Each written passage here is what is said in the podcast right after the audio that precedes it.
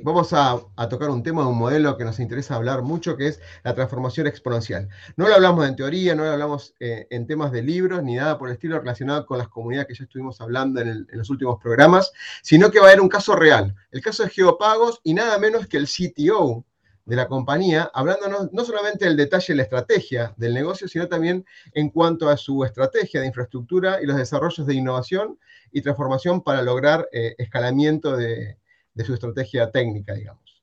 Bueno, presentamos el programa y ya comenzamos. Ahí vamos.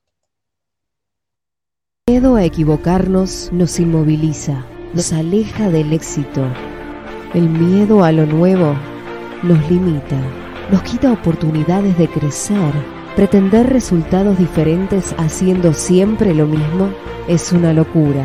Aprender a ser diferentes, aprender a ser innovando es un desafío. Nuestra pasión nos moviliza a ilimitados desafíos. Y de eso se trata Negodocio. De lograr el éxito con pasión. Ahora sí. Raúl, bienvenido. ¿Cómo estás? ¿Qué tal? Muchas gracias, Oscar. Muy bien. ¿Y vos? Mira, eh, eh, lo venimos planeando esta entrevista hace como dos semanas, más que nada porque sos uno de los primeros CTOs, digamos, que estamos entrevistando. Siempre eh, entrevistamos a directores de negocio, directores de, por ahí de recursos humanos con los nuevos talentos que se están necesitando y demás temas. Pero vamos a, vamos a ir directamente a, tu caso, al caso, digamos, tiene más de 10 años ya la compañía, con lo cual no es una startup. Bueno, lo podemos discutir. Eh, pero ya tienen crecimiento, tienen un mercado, tienen un montón de desarrollos que pasaron los primeros años de, esfuerzo, digamos, de sacrificio y de disciplina. Con lo cual, eh, un gusto tenerte y me gustaría que arranquemos eh, haciendo un, breve resumen de lo que es Geopago, ¿no? Dale, perfecto. Bueno, como dijiste, si ya tenemos 10 años, la compañía creció y pasó por diferentes estadios en todo, este, en todo este tiempo. Y lo que somos es una infraestructura de aceptación de pagos con una propuesta de valor omnicanal a través de soluciones. Y te diría que es la más completa de toda Latinoamérica. Esta infraestructura se encuentra en toda Latinoamérica. Y nuestro propósito justamente es cambiar la experiencia de compra y venta de millones de personas a través de nuestros partners. Y nosotros como expertos de tecnología, por toda la trayectoria que, tenemos y los distintos mercados en donde eh, estamos en Latinoamérica, tenemos mucho know-how y conocimiento para ayudar a nuestros partners a llevar ese negocio a cada uno de estos mercados y permitirles expandir eh, su modelo de negocio, tanto agrupador como adquirente, con un tight to market eh, casi inigualable respecto a crearlo desde cero. Me encantó, Raúl. Hay un montón de ideas que quiero ahondarla, pero antes siempre en la primera etapa de emprendedor. ¿sí? Vos, tenés también otras historias que estuve viendo, googleando y buscándote, que empezaste con emprender. ¿Qué se, ¿Cómo fue al principio? ¿Cómo nació esta idea de por qué geopagos y no, no sé, qué sé yo, algún tipo de otro emprendimiento? Bueno, sí, siempre estuve en el mundo de, emprender o siempre tuve eh, esas ganas de hacer y crear cosas. Eh, he trabajado con mis socios actuales en Geopagos, también en, algunas otras eh, startups, tanto como socio como incluso como, empleado. Eh, y Geopagos nace porque uno de ellos particularmente estaba en Estados Unidos, vio Square en Estados Unidos, que es uno de los más grandes del mundo en lo que a EMPOS refiere, y quisimos traerlo a, Latinoamérica. Esto es lo que se viene, transformar el celular en un medio de cobro, en un, post, poder leer los datos de la tarjeta y hacer un, pago. Así que ese modelo lo quisimos traer, nos asociamos, empezamos a hacer un, prototipo, lo hicimos bastante rápido. Eh, y bueno, después se fueron dando particularidades del mercado en sí, en donde el mismo modelo de negocio que vimos en Estados Unidos no lo podíamos aplicar acá, así que migramos a un modelo B2B2C y ahí desplegamos estas soluciones a través de nuestros partners. Sí, lo dijiste muy rápido, pero desplegar un, ecosistema de, vendedores o de comerciales, y etcétera, etcétera, no es algo fácil. Pero me quedo con algo primero, ahora vamos a eso también. o sea, la idea de, que una compañía en un mundo globalizado, que por ahí está, tiene eh, foco en Estados Unidos, toma la idea de hacerlo latinoamericano o argentina particularmente, ese fue como el disparador. O sea, esto lo podemos hacer nosotros con otro, con otro tipo de cultura, otro tipo de región. Sí, pasa mucho esto. los negocios no son iguales en todo el mundo, las culturas son distintas, entonces un negocio exitoso en una parte del mundo puede no ser exitoso en otra parte del mundo, o se encuentran dificultades que solo los, los locales con conocimiento local y de la cultura pueden desplegar. Es, eh, e-, este es un caso, la verdad que todo lo que es el ecosistema de medios de pago en lo que es Latinoamérica tuvo mucha transformación en estos últimos, diría también estos, justo estos 10 años donde también Geopagos ha sido un actor muy trascendental en lo que es a, cambios y evolución de, los medios de, pago. O sea, ha sido un participante activo eh, y que proporcionó también esta, esta posibilidad de cambios. Pero digo, ideas de afuera, negocios que funcionan afuera, pueden o no funcionar. Y también es esto de, bueno, si ya hay alguien muy grande en el mundo, no se hace, no. La realidad es que hay, hay muchísimas empresas muy grandes que en un mercado le va bien, queriendo ir a otro, no lo logran, no pueden entrar y necesitan de, locales y de emprendedores como, como nosotros que sí conocen, que entienden, que trasladan un negocio a la necesidad puntual del mercado local o de una región distinta. Ok, excelente. Déjame compartirte si me sale. Perfecto, ahí estamos. con el tema de, quiero empezar con el tema de la experiencia del cliente. Lo, dijiste, eh, digamos, como principal foco, es mejorar o cambiar o proponer algo diferente a la experiencia del cliente a través de, eh, a través de sus celulares. ¿Cuál es lo principal de eso que eh, creo que es un diferenciador con respecto a otras soluciones, digamos, no? Bueno, nosotros nacimos como primero un EMPOS, que era una tecnología que en ese momento era, era muy innovadora, muy revolucionaria, y el EMPOS tiene que ver con el celular en particular y poder recibir o leer de manera segura los datos de, la tarjeta y procesar esa, esa transacción. Después Geopagos fue evolucionando y hoy es un ecosistema de soluciones, además de ser una infraestructura, nosotros llamamos de infraestructura de, aceptación de, de pagos en toda Latinoamérica, porque estamos conectados con todos los, o, la mayoría de los procesadores eh, de las distintas regiones de Latinoamérica, y eso permite que una solución como el EMPOS, que es una, la primera que, incluso que, tuvimos, pueda ser llevada a todos los, los, mercados de, Latinoamérica. Eh, y en sí, eso fue evolucionando. El, EMPO fue algo que de manera barata llegó a los comercios, se empezó a usar y fue una tecnología disruptiva cuando otras tecnologías que tal vez eran más caras o eran difíciles de implementar han querido entrar en el mundo de medio de pago y ha habido una resistencia desde los comercios por el uso. Entonces, creo que esta fue una tecnología que, hace 10 años eh, eh, o un poco más empezó a, estar a mano de todos eh, y este, digamos, como amigarse con la tecnología en los medios de pago fue algo necesario para cambiar esta cultura de los comercios, de quienes usan, de, pensar en, quién es el que está usando esta aplicación y simplificarle la, vida. Y eso permitió el acceso a las tecnologías en los medios de pago, que mucho tiempo estuvo bastante estable eh, sin avances. En los últimos 10 años, los avances que hubo, porque hoy te diría casi que el Lempos también ya es algo que parece viejo. ¿sí? Hay un montón de tecnologías eh, nuevas y, que se están implementando y un EMPO ya parece algo viejo, pero tiene tan solo 7 años en algunos lugares, 5 años. Todavía siguen saliendo en algunas regiones EMPOS como una novedad. Eh, pero bueno, creo que eso fue también el disparador de amigarse con la tecnología, entender que hay soluciones que pueden venir a resolver los problemas y esas soluciones estar pensadas para quienes la van a, utilizar. Ok, vamos a una primera pregunta relacionada con, y vamos después a los productos porque así contamos el desarrollo de los mismos. Eh, hablamos siempre de lo que es la transformación exponencial. Básicamente es preparar la infraestructura y la arquitectura para soportar un negocio, en este caso eh, plenamente digital, para que el crecimiento exponencial, ¿sí? de alguna manera, pueda soportarlo y no sea una estrategia solamente monolítica, eh, digamos, para que no quede sesgado a unos recursos que fueron finitos y me impida el crecimiento, porque de alguna manera eh, la estrategia de geopagos no es sectorizarla, sino que globalizarla por, cómo fue evolucionando en los últimos 10 años. ¿Qué ¿Cuál fue tu estrategia al respecto, digamos? ¿Fue pensar al comienzo? ¿Se dieron cuenta que esto iba a crecer mucho más? ¿Se fue, eh, fue mutando? ¿Fue transformándose en la marcha? ¿Cómo, fue esa estrategia? O lo que sería, comúnmente se dice, el roadmap de la infraestructura y la arquitectura. Bueno, ahí nosotros pasamos por todos los estadios que, nombraste. Incluso, Como la mayoría. Eso tengo todos, ok. Claro, así que te puedo hablar un poco de, cada uno.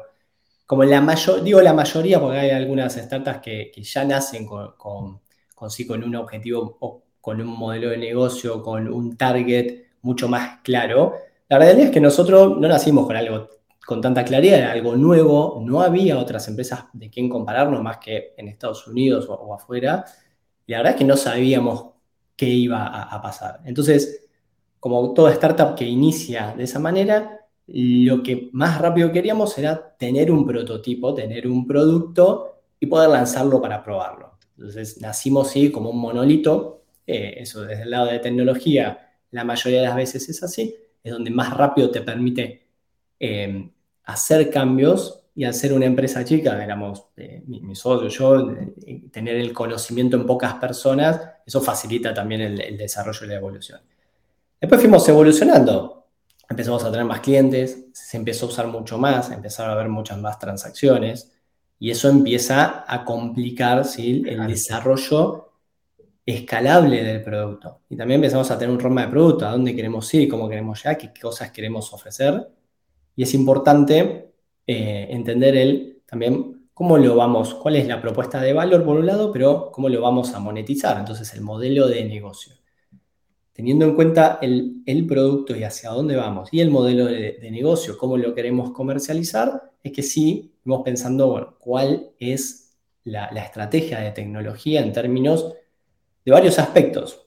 Entre uno de ellos es la arquitectura, pero también tiene que ver con la seguridad. Estamos en medios de pago, ¿Qué tan importante es la seguridad? Importantísimo. Entonces, ¿cuál es la estrategia de seguridad? ¿Cómo garantizamos seguridad en todos los desarrollos que, hacemos? Entonces, al menos, al menos están obligados a, cumplir con PCI, si no, no me equivoco. PCI desde ya, que, es... Hizo 27001, por ejemplo. Claro, PCI desde ya, eso es a, nivel mundial, cualquiera que transfiera, retenga, use, manipule datos de, tarjeta tiene que cumplirlo, eso es algo anual, recurrente, que constantemente tenés que certificar y eso también va evolucionando y va, y va cambiando.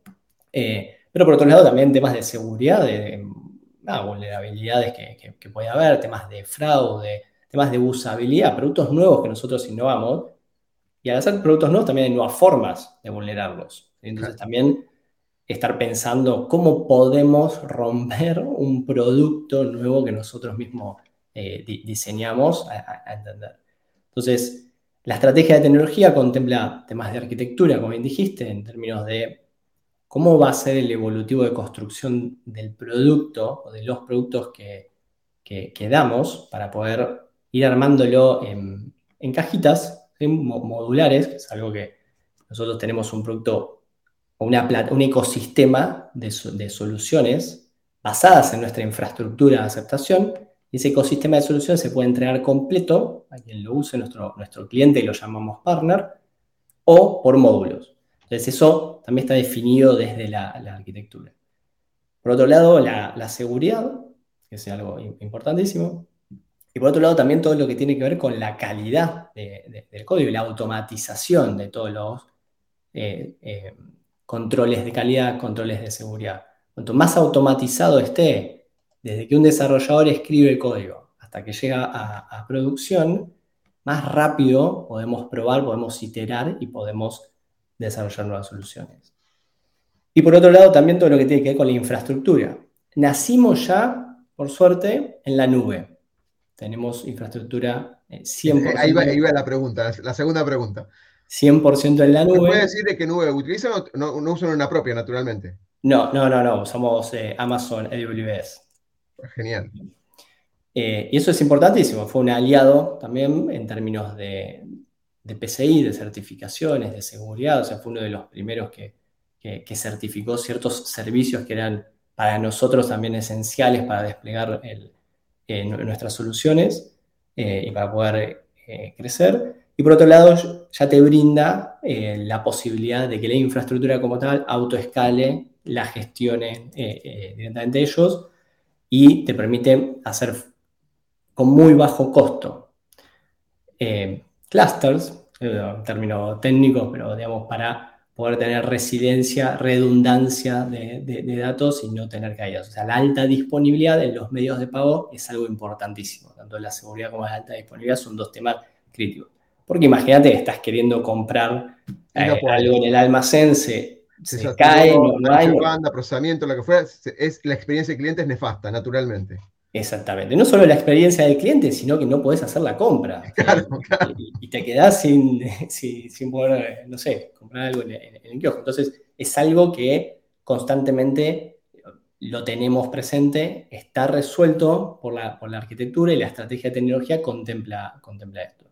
Redundancia en muchos, los, data centers de la nube permite fácilmente armar eh, sistemas de alta disponibilidad a muy bajo costo que es algo que también constantemente trabajamos en. A veces las nuevas tecnologías llevan a mejorar también los costos y eso permite hacer soluciones o invertir en soluciones innovadoras. Sí, igualmente lo que vos aclaraste antes, las nuevas tecnologías, al ser primeras e innovadoras, por ahí no están eh, del todo abrazando la ciberseguridad y la privacidad que compete en estos casos del ecosistema que estás hablando. Déjame mostrarte un segundo algo que, bueno, ahí nos achicamos un poquito.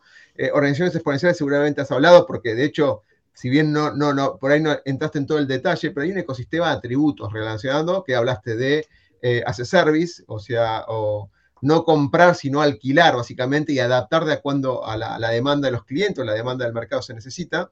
Pero hay otro elemento que lo mencionaste, pero quiero ahondarlo porque es muy bueno en, lo que es la estrategia de otras compañías también, que es el tema de eh, el medir, a ver cómo estamos para ver qué, un cambio de dirección o un, una nueva estructura o la posibilidad de analizar una nueva infraestructura, una nueva tecnología para, para darle, digamos, respuesta a las necesidades, ¿no? Está el concepto de Data Driven Management, o sea, medir por indicadores, medir por KPI. Tomemos la, idea que quieras, es lo mismo. ¿Cómo, ¿Cómo, vos te manejas con esos dashboards? Vos estás como CTO, ¿no? Y, y, el poder de la infraestructura. O sea, yo me imagino a Raúl entrando como si fuera la parte de Matrix y teniendo indicadores por todos lados, de alguna manera. Bueno, no, es tan así, la verdad, o sea, no, te lo imagines a... tan grande, tan grande. No, digo, termina siendo algo, también un poco para, desmitificar por ahí un poco eso. La verdad que las métricas sí nos basamos en, métricas, eh, pero también muchas cosas es justamente feedback del equipo, que eh, yo espero que he armado un equipo que, tiene mucho talento que saben muchísimo de tecnología, eh, probablemente mucho más que yo, y, eso es lo que, lo que termina dando la, la, posibilidad a geopagos de ir avanzando en tecnología, porque imagínate que si fuese nada más yo con, con, con, métricas, probablemente no, no estaríamos cambiando, evolucionando tan rápido, eh, que es algo que, buscamos. Pero en cierto modo, a ver, lo que son las... tenés distintas métricas, hay métricas que pueden ser de, como te decía antes, de eficiencia, para buscar hacer mucho más rápido, mucho más barato eh, un, desarrollo que puede tener que ver con automatización, que tiene que puede tener que ver con usar un servicio de tercero cuando no es algo core eh, nuestro y, no, no, desarrollarlo nosotros, y nosotros desarrollar soluciones, eh, mejorar nuestra infraestructura de aceptación, que ese es nuestro, nuestro foco, o puede tener después que ver con temas de, producto. Em, y que eso proporcione em, soluciones para los, comercios y, evolucionemos.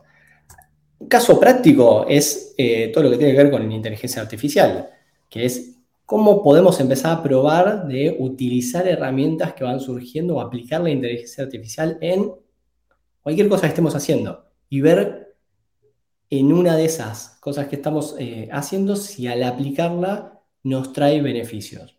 Beneficios, de vuelta, puede ser hacer algo muchísimo mejor, de más calidad, que tenga más uso, que tenga más aceptación, o sea, la experiencia del cliente sea mejor, o que tenga menos, menos costo.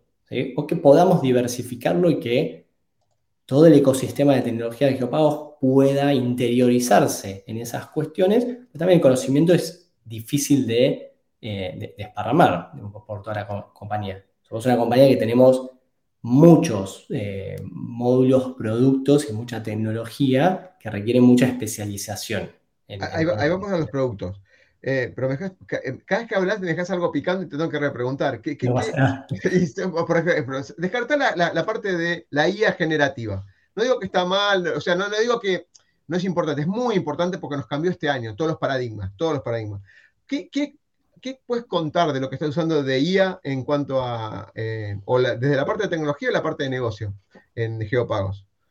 Bueno, de la parte de, no, sé si de negocio, digo, la parte de, más la administrativa, ¿sí? creo que simplifica muchos trabajos administrativos, eh, desde armar una tabla, pedirle respuesta para presentar información de determinada manera, o sea, eso se empieza a usar eh, bastante en presentaciones, no perder tiempo, digamos, haciendo las presentaciones, sino dedicarlas a otra, a, otra cosa productiva eh, y que, la IA haga la, presentación como tal, sobre todo internas, que uno no requiere que, sea espectacular eh, y puede ir probando.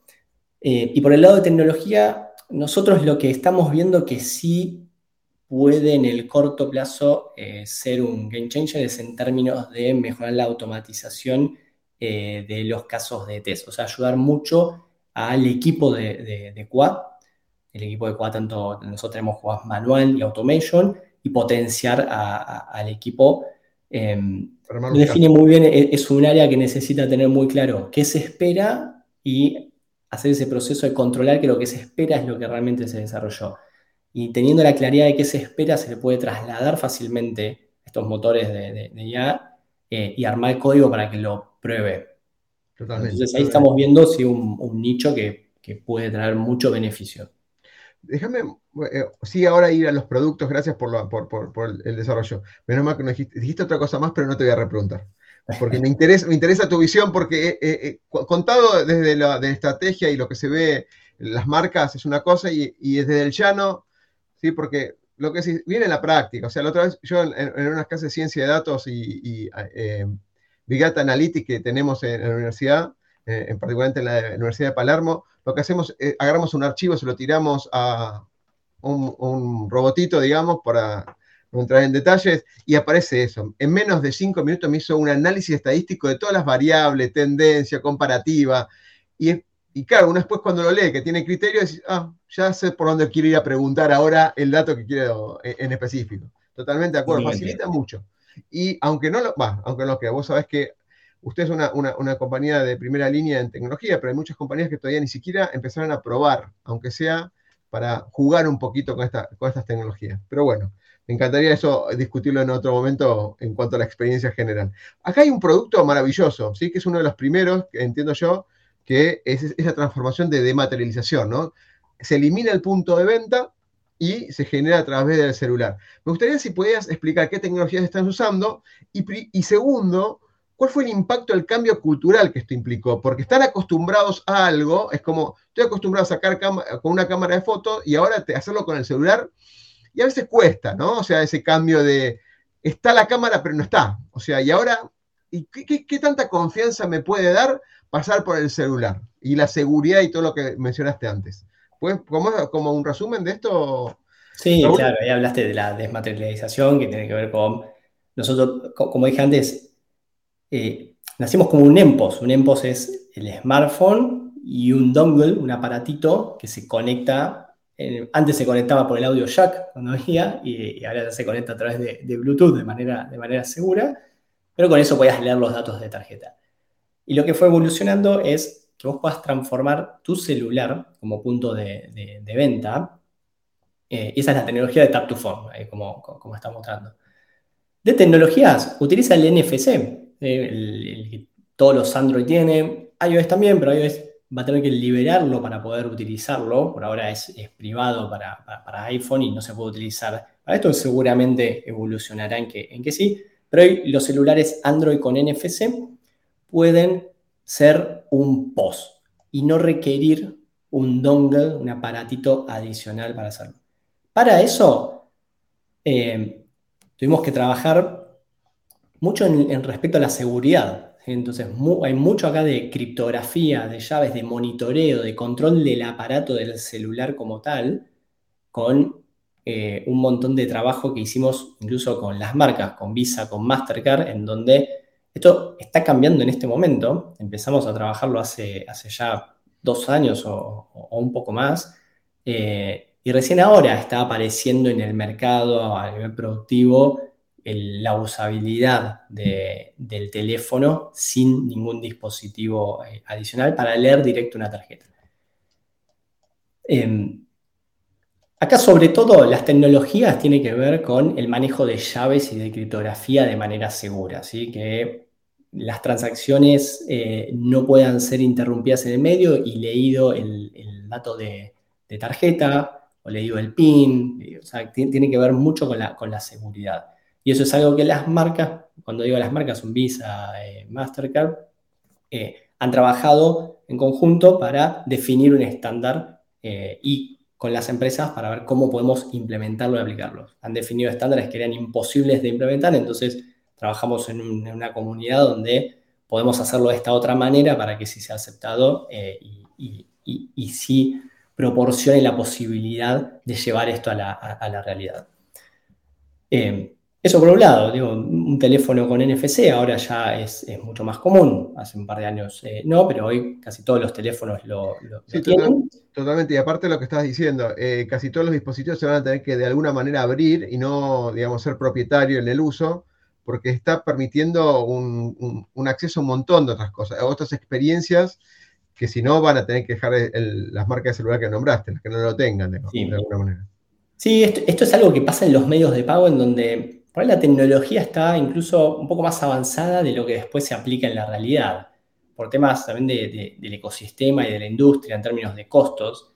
Bueno, por un lado, está buenísimo que desde un celular se pueda recibir los datos a través de NFC, pero tienes que tener las tarjetas con NFC, que emitan NFC. Entonces, las marcas también estuvieron trabajando todos estos últimos años en reemplazar todas las tarjetas. Seguramente cuando recibiste la nueva tarjeta de tu banco te vino con el, en su momento con el chip, después con chip y, NFC, eh, y ya se podía empezar a pagar con, tu tarjeta en un POS que lea NFC. Pero ahora es que un celular pueda recibir ese pago directamente sin el aparato, sin, el POS.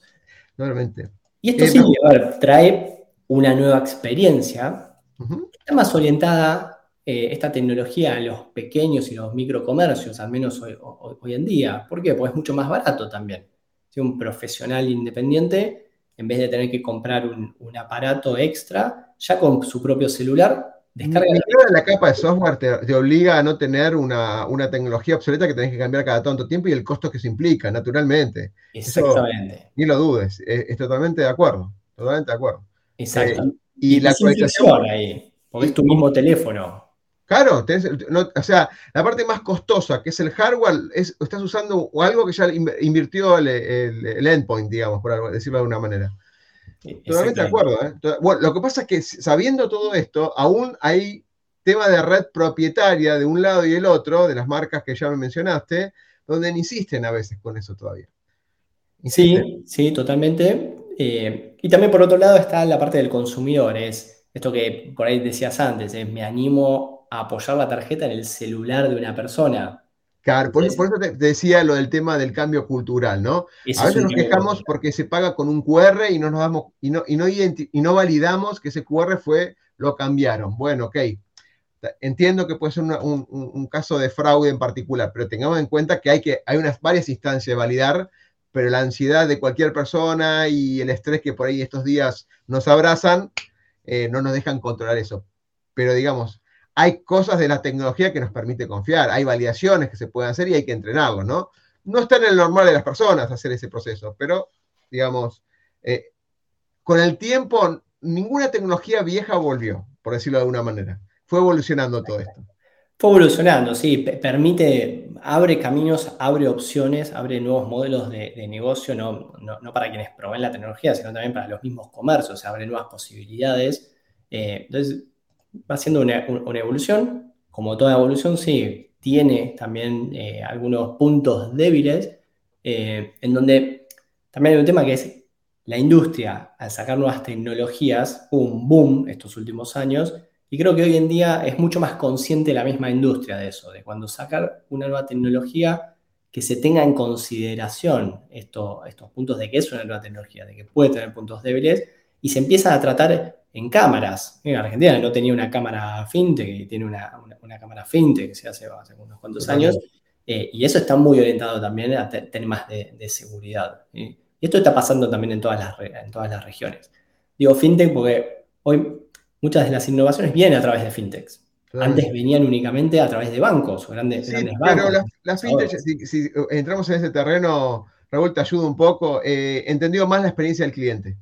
Y no al, pararse de esto es lo que tengo, me elegís o no me elegís. Exacto. se vio obligado, y no quiero dar otras marcas porque sabemos quiénes son las marcas fintech que tuvieron obligados que invertir para sacar a competir con las fintech en el mercado. Obligados, pero llegaron tarde. Es como decirle a Google Bard, pero ya está ya salió el mercado ChatGPT, digamos, o sea, saliste tarde, o sea, está bien, te entiendo, todo vas a evolucionar, pero llegaron tarde, con lo cual las fintech como Geopago están más cerca del, consumidor, ¿sí? sea B2B o B2C, que en ese momento los bancos.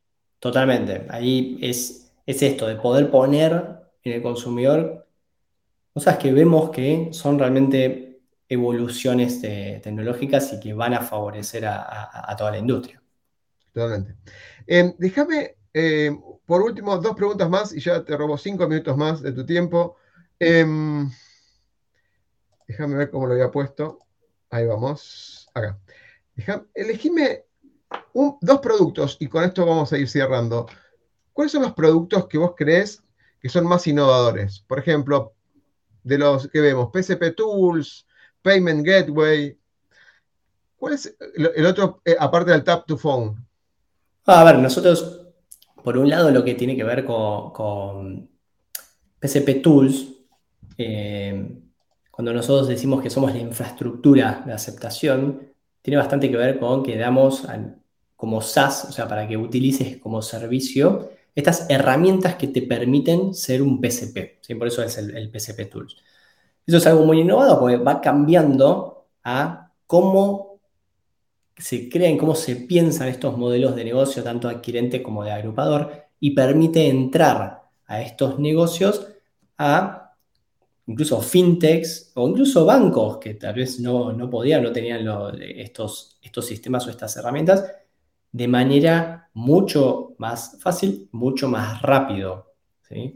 Teniendo ellos el parte de desarrollo y parte del equipo de tecnología, pero ellos dedicándose al negocio, seguir comercios, darles la, solución, que puede ser también nuestros módulos o nuestra solución en tu pero utilizando los rieles, los carriles, o sea, la infraestructura de geopagos.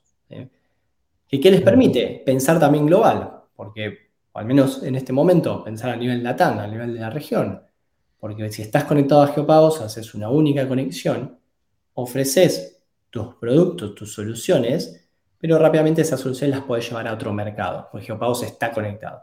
Y las conexiones de la infraestructura son muy difíciles, llevan mucho tiempo, mucho desgaste y mucha inversión en, hacerse. Además de que hay que estar manteniéndolas todos los años con las normas, las nuevas tecnologías que, eh, tanto de PCI, como nombraste antes, como requerimientos o normativas de las marcas como Visa, Mastercard.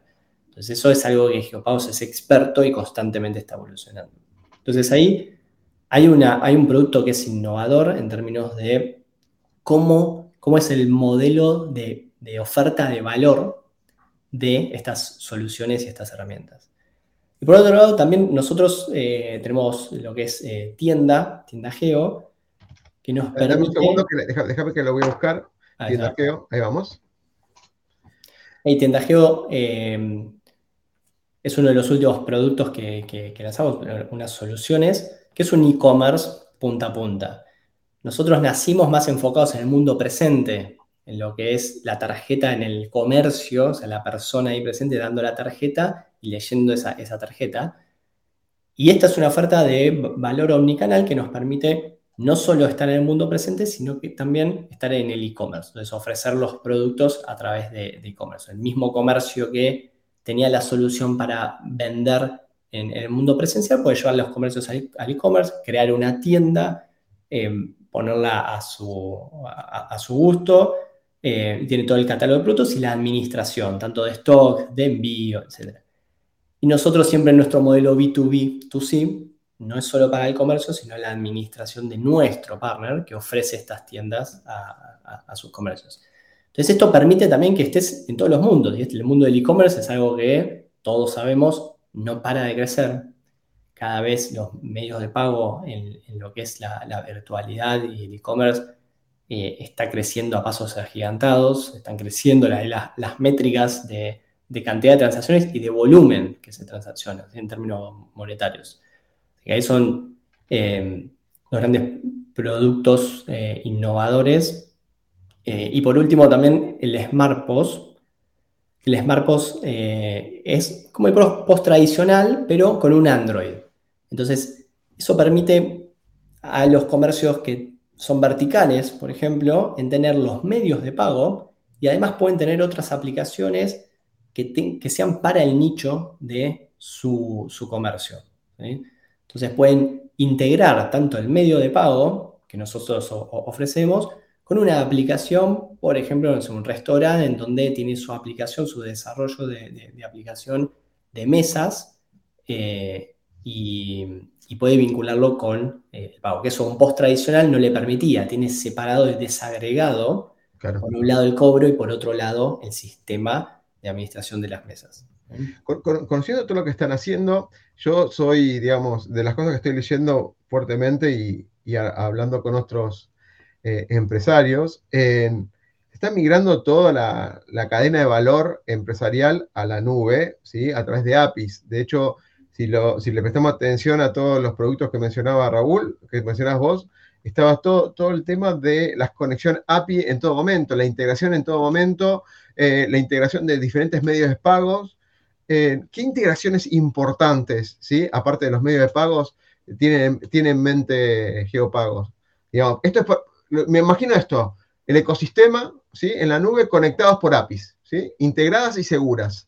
De alguna manera para esto, para facilitar que las alianzas en mi modelo de negocio pueda integrar los, principales players. Y yo me aboque exactamente a lo que soy bueno, esta parte, y los productos que mencionaste.